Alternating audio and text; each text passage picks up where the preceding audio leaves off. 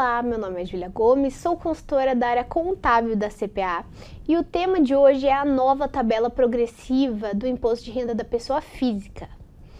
No dia 30 de abril de 2023, foi publicada a medida provisória 1171 de 2023, que alterou a Lei 11.482 de 2007 para dispor sobre a nova tabela progressiva do Imposto de Renda da Pessoa Física a partir de maio de 2023. Assim, o novo limite da faixa de isenção da tabela é de R$ 2.112.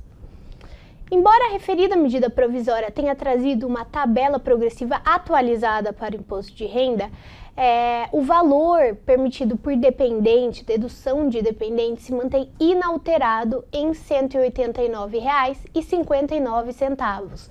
Ou seja, a medida provisória não trouxe uma atualização para o valor de dependente. Além disso, a medida provisória trouxe a figura do desconto simplificado, correspondente a 25% do valor máximo da faixa com alíquota zero da tabela progressiva mensal, ou seja, 528 reais, que é uma forma alternativa das deduções legais permitidas para aqueles contribuintes que não possuem uma quantidade considerável de deduções legais. Desse modo, esses contribuintes que não possuem essas deduções têm possibilidade para diminuição da base de cálculo do imposto de renda, independente da faixa da tabela progressiva em que eles se encontrem.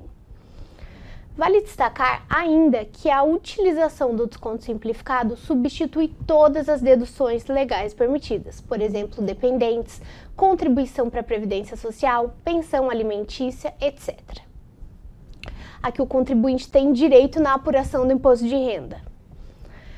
Esse desconto simplificado pode ser utilizado para rendimentos do trabalho, assalariado ou não assalariado, aluguel, transporte de carga de passageiros, entre outros.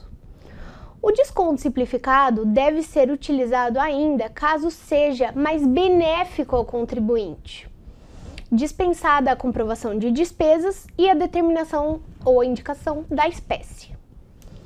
Em suma, a medida provisória atualizou sim a tabela do imposto de renda da pessoa física, que se mantinha inalterada desde 2015, e trouxe a figura do desconto simplificado mensal, que corresponde a 25% do valor máximo da faixa com alíquota zero da tabela progressiva mensal, ou seja, 528 reais, que deve ser utilizado nos casos em que representem maior benefício ao contribuinte.